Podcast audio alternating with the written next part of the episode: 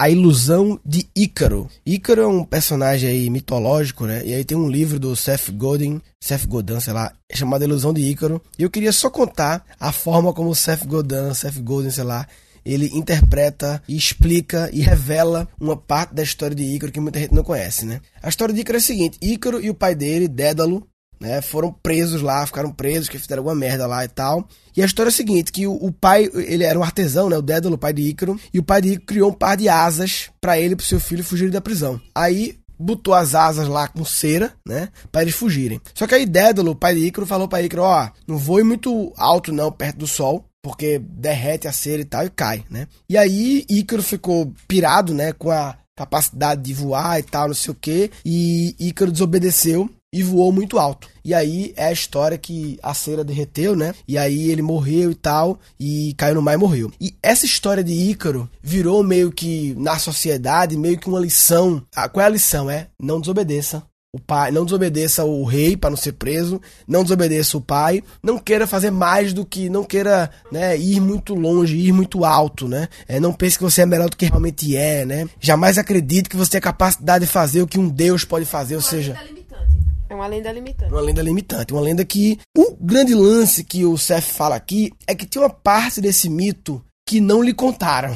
Que é o seguinte: além de dizer a Ícaro para não voar muito alto, Dédalo, pai dele, também instruiu Ícaro a não voar muito perto do mar, ou seja, não voar muito baixo também, porque a água destruiria a sustentação das asas. E o que aconteceu foi que a sociedade, ao longo do tempo, ela foi mudando o mito, mudando, assim como grande parte das histórias antigas da humanidade né, vão sendo modificadas e foi mudando o mito e incentivando a gente a esquecer a parte do mar e criando uma cultura em que a gente é sempre lembrado dos perigos de nos levantarmos demais, de nos destacarmos demais, querer ir longe demais, né? E aí, na os industrialistas que você fala aqui, na Revolução Industrial, a Revolução Industrial tornou a arrogância um pecado capital. Isso é muito foda. Ou seja, arrogância no sentido de querer ser mais, do, do, do, dream big, né? Do mindset que eu chamo de pique cérebro, né? Que é o mindset que eu, eu prego nas minhas coisas e tal. E nos convenceu de que não pode querer muito mais e nos convenceu a ignorar um outro erro que é muito mais comum,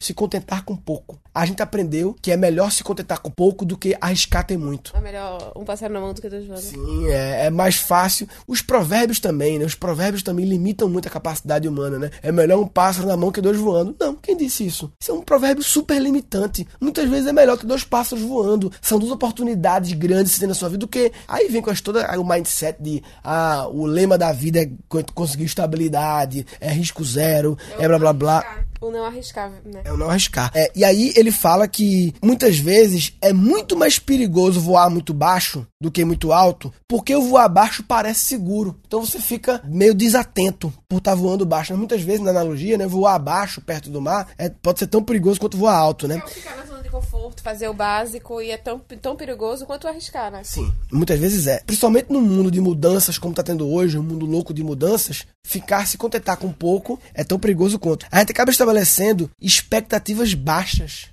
e sonhos pequenos. E a gente se contenta com muito menos do que a gente é capaz. Então, imagina quanta subutilização. Se fosse somar a subutilização da capacidade humana a gente fala muito hoje em dia sharing economy, da ociosidade dos carros, né? Ah, porque o carro fica na nossa garagem e a gente só usa 5% do tempo, 3%, sei lá. E da mente humana? É. Quantos por cento da capacidade da mente humana está subutilizada por causa desse mindset de se contentar com pouco, de ficar satisfeito com pouco e tal, não sei o quê. Imagina se todo mundo mudasse aos poucos, né? É muito forte essa frase aqui. Contentarmos com menos do que somos capazes. Aí, ao voar muito baixo, a gente decepciona não apenas a nós mesmos, é uma auto-enganação, né? Quando a gente se auto-engana de que temos que voar abaixo mesmo, mas também decepciona aqueles que dependem de nós, ou que pode se beneficiar da nossa capacidade se ela estivesse sendo plenamente utilizada, né? Aí ele fala aqui: somos tão obcecados pelo risco de brilhar que fazemos todo o possível para evitar isso. Somos tão obcecados pelo risco de brilhar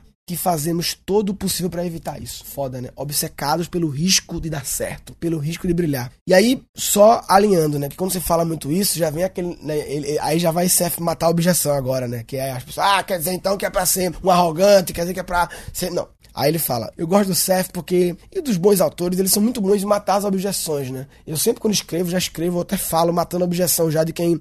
Eu muitas vezes falo: Ah, pessoal, não é pra pensar isso, não sei o que, não. Que é já pra. O cara que tá pensando isso, eu já mato ele, entendeu? Então ele bota. E o caminho disponível para cada um de nós não é nem a estupidez imprudente. Ah, porque agora que eu vou. Tu fala de correr riscos calculados, né? É isso aí.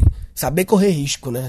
Saber calcular bem o risco e avaliar qual é a capacidade do risco. Essa história do risco calculado eu conto. É, se só acabar aqui. O caminho disponível para cada um de nós não é nem a estupidez imprudente, nem a obediência negligente. E acho que a gente hoje em dia é muito mais é obediente demais, é obediência negligente e falta caminhar um pouco pro lado da estupidez imprudente. Não significa ser estúpido imprudente, mas caminhar um pouco mais para equilibrar essa gangorra aí, né? Isso tudo é só uma página do livro, assim. Uma página do livro, A Ilusão de Ícaro. Esse livro eu comprei por 10 reais. Sabe essas essas feiras, tava no shopping que eu fui, tinha, sabe essas meio que livrarias meio que provisórias. Eu vi uma no aeroporto de Congonhas também, tava comigo, amor? Não, não tava com o Fernando, no aeroporto de Congonhas também. Acho que é sobra de livro que rola, tá? eu sempre dou uma olhada, tem um livro por 10 reais, é aquela história, se você compra quatro livros a 10 reais, dá 40 reais, e um deles é bom, você, é um livro bom, entendeu? Segundo tua teoria de livros, esse já pagou. Essa... Já pagou, essa página já pagou, não precisa ler mais não, já pagou. E aí, é, nós criamos um mundo onde é possível voar muito mais alto do que nunca, né? O mundo que a gente tá. E a tragédia é que, em vez disso, nós fomos seduzidos a acreditar que devemos voar cada vez mais baixo. É, a história do Correio Calculado que o Dani falou é uma história que eu conto de que, tipo, eu larguei o colégio, né? É, o ensino médio mesmo. Eu conto isso no GVCast, entrevista com o Flávio Augusto, conto em vários lugares, mas eu larguei o colégio. Assim, largar o colégio parece, né? Ah, meu Deus, a decisão mais louca e imprudente do universo. Meu Deus, como um pai faz, deixa um filho largar o colégio, o primeiro ano do ensino médio, o científico que chamava, né? O primeiro ano, faltava aí no segundo terceiro, para depois ter vestibular. Como é que um pai deixa o menino largar para trabalhar com internet? Isso em 1999, não é hoje em dia, não. Hoje em dia já é muita imprudência, meu Deus. Um pai deixar o filho largar a escola para fazer app seria a coisa mais louca do mundo. Imagina em 99, mais de 15 anos atrás, né? E na época, eu e o pai fizemos um cálculo muito simples. A primeira impressão parece a decisão mais louca do mundo, mas se você parar para pensar assim, parar para pensar que o que falta as pessoas fazerem, as pessoas concluem as coisas muito rápido, né? Para pra pensar, vamos lá. Qual é o risco?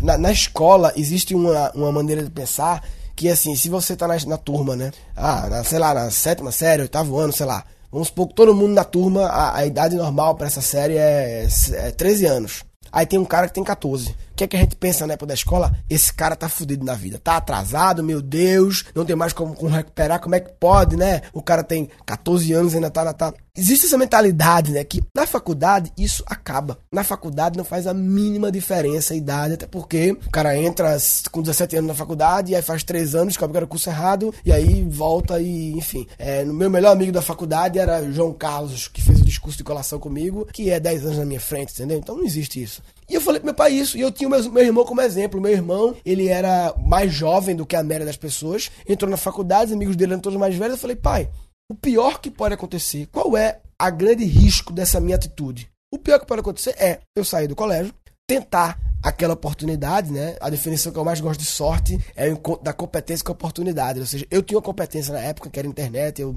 trabalhava com isso desde os 13 anos e tal, desde 95, já era 99, 4 anos, e é um dos pioneiros, e tinha uma oportunidade, que era o boom da internet. A oportunidade estava naquele momento. Ah, não! Muitos pais diriam, não, se acaba o colégio, você vê isso. Fudeu a oportunidade. A oportunidade passou.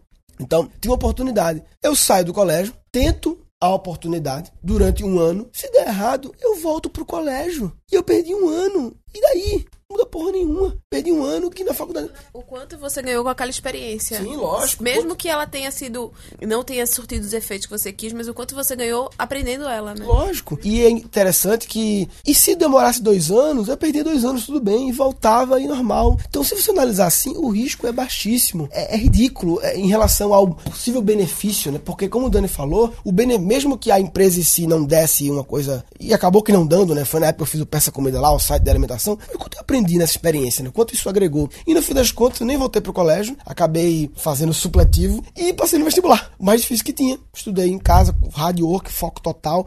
Entrei no modo concurseiro, que eu chamo, né? No modo concurseiro, foco obsessivo total. E aconteceu, entendeu? Então, assim, no fundo deu certo. Então, essa coisa de correr riscos é um negócio que as pessoas têm muitos bloqueios, assim. Só de falar em tais assuntos, tem que já, não, isso não. Mas calma, para pra pensar, analisa mesmo a possibilidade de o risco real disso aí, o pior que pode acontecer e o mínimo que você vai ganhar com isso e por aí vai. Então acho que a ilusão de Ícaro. É, eu nem li o livro todo, tá, pessoal? Mas assim, é, nem sei se vale a pena ler o livro todo. O, o Seth é um autor que sempre vale seguir o Seth. Eu acho que os livros deles são fodas, são um pouco repetitivos algumas vezes, algumas coisas são repetitivas que ele fala, é, mas assim, mesmo assim vale a pena porque coisas boas merecem ser relidas porque os múltiplos impactos ajudam a memorizar as coisas. Então, todos os livros do Cef. Depois eu posso comentar mais alguns livros dele. Beleza? Então é isso aí. Quem quiser discutir mais sobre esse assunto, acessa gancast.com.br barra Ícaro. Gancast.com.br barra Ícaro, I-C-A-R-O. Quem quiser conhecer outros, outras galeras do Gancast, eu já falei que o grupo do Gancast é poderosíssimo. Assim, ele é, na verdade, incrível. Acho que foi uma coisa assim que eu não acreditava que iria, não imaginava que iria acontecer. Foi uma ideia que eu tive assim, ah, sabe o que eu ia um grupo do Facebook, vamos criar lá. E reuniu pessoas eu faço questão de divulgar o grupo do Guncast unicamente aqui no podcast. Acho que essa foi a grande sacada minha, porque se você começa a divulgar o grupo ah, na minha fanpage, no Twitter, em outras mídias, ah, qualquer palestra minha, você começa a perder a uniformidade das pessoas que entram, né? Quando eu digo uniformidade é. Mesmo mindset, mesma vontade, as pessoas estão alinhadas com a mesma coisa. Né? Sim, então no mesmo pegada, entendeu? Então, assim, isso é que torna poderoso. Acho que já tem 7 mil pessoas, se eu não me engano. E assim, não é pela quantidade de pessoas, é por quem são essas pessoas. São pessoas que ouvem podcast. Eu, eu sempre digo que quem ouve podcast para mim é, é uma pessoa que já tá acima da média, né? Porque ouvir podcast é. Quem ouve podcast, com, principalmente com fins de aprendizado, são pessoas que estão preocupadas com o tempo, otimizar o tempo, o tempo é a moeda mais importante, blá blá blá. Já falei muito isso. Beleza, então entra no grupo do Guncast, o site guncast.com.br lá. Quem quiser ver episódios antigos, comentários, tento... eu sempre falo porque é melhor para discutir o episódio, discutir pelo Guncast podcast.com.br, discutir o episódio, que fica organizado lá em cada episódio, a discussão embaixo, e assuntos diversos no grupo do Gacast. Oi, amor? É, essa desconstrução da lenda foi tão legal, né, da história de Ícaro. Será que, tipo, as pessoas não podiam pesquisar outras que, histórias que estão por trás, a outra história, o lado B de cada Sim. história dessa, né? Seria legal. Deve ter, deve ter. Doutora, a senhora tem alguma opinião para compartilhar? Doutora, fala, doutora. Falar, doutora. Não, nem. A senhora, a senhora chegou a ouvir toda a história, não? Eu cheguei a ouvir, mas eu, eu tenho meu posicionamento a respeito da. Compartilhe, por favor. Da lenda de Ícaro. Compartilhe, por favor. Eu, eu sou favorável ao pensamento. Hum, que, abaixo. Não, que, que consta desta lenda. Eu sou favorável a esse pensamento. Mas a, a, lenda é mentira, é uma mentira. A lenda foi modificada. A história verdadeira, a original, é que Dédalo falou para não voar nem alto nem baixo. E, e ocultaram a parte do voar baixo. E ficou apenas essa questão de não pode voar alto, mas voar baixo também é ruim. Voar baixo demais também é ruim. Se contentar com pouco também é ruim. Então, assim, é, na verdade a gente tá encontrando a verdade. A mentira é o que a gente sabia e agora estamos sabendo a verdade da história. E claro, a interpretação, na verdade, cada um faz do seu jeito, né? A interpretação que o, o Seth fez foi que acabou ficando só a história de não, não querer, não cuidado para não ir longe demais e ficar embaixo mais seguro. Na verdade, não. Embaixo muitas vezes é perigoso. Principalmente no mundo de hoje, né? Que a gente vê, as pessoas se contentam com pouco, muitas vezes, o mundo tá mudando aí, ninguém tá caindo, tá, tá caindo, tá, tá ficando sem emprego. As pessoas que muitas vezes o que era antigamente estabilidade hoje em dia tá mudando, né? Vou pensar melhor sobre isso. Tá bom, ok. Essa foi a doutora Amélia aí, a minha sogra aí, compartilhando sua posição e que de repente vamos ter, quem sabe, um episódio especial do Guncast com a doutora Amélia aí, compartilhando as, as sacadas dela. Bem, resumindo então, esse é, Guncast era para falar sobre não se contentar com pouco, né? Não ser imprudente e fazer merdas, mas também não se contentar com pouco e também fazer merdas, né? Se você está se contentando com pouco, você está de brincadeira na tomateira. Ah, tá de brincadeira na tomateira. Tá de brincadeira na tomateira. Nesse episódio foram capturados 12 insights criando uma cultura em que a gente é sempre lembrado dos perigos de nos levantarmos demais, de nos destacarmos demais, querer ir longe demais, né? É, não pense que você é melhor do que realmente é, né? Jamais acredite que você tem a capacidade de fazer o que um Deus pode fazer, ou seja... É uma lenda limitante. Uma lenda limitante. A Revolução Industrial tornou a arrogância um pecado capital. Isso é muito foda. Ou seja, arrogância no sentido de querer ser mais, do, do, do dream big, né? Do mindset que eu chamo de pique cérebro, né? E nos convencer a ignorar um outro erro que é muito mais comum: se contentar com pouco.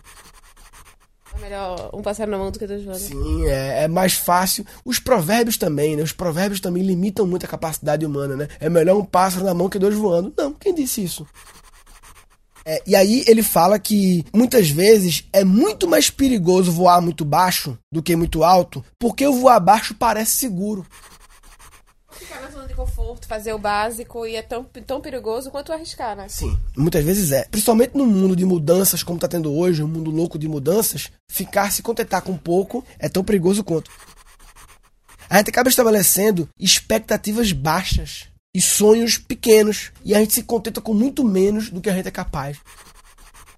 E da mente humana? É. Quantos por cento da capacidade da mente humana está subutilizada por causa desse mindset de se contentar com pouco, de ficar satisfeito com pouco e tal, não sei o quê. Imagina se todo mundo mudasse aos poucos, né? Aí, ao voar muito baixo, a gente decepciona não apenas a nós mesmos, é uma auto-enganação, né? Quando a gente se auto-engana de que temos que voar abaixo mesmo, mas também decepciona aqueles que dependem de nós. Aí ele fala aqui: somos tão obcecados pelo risco de brilhar que fazemos todo o possível para evitar isso. O caminho disponível para cada um de nós não é nem a estupidez imprudente, nem a obediência negligente. Coisas boas merecem ser relidas, porque os múltiplos impactos ajudam a memorizar as coisas. E de repente vamos ter, quem sabe, um episódio futuro. E de repente vamos ter, quem sabe, um episódio especial do Guncast com a doutora Amélia aí, compartilhando as, as sacadas dela. Falou, papai.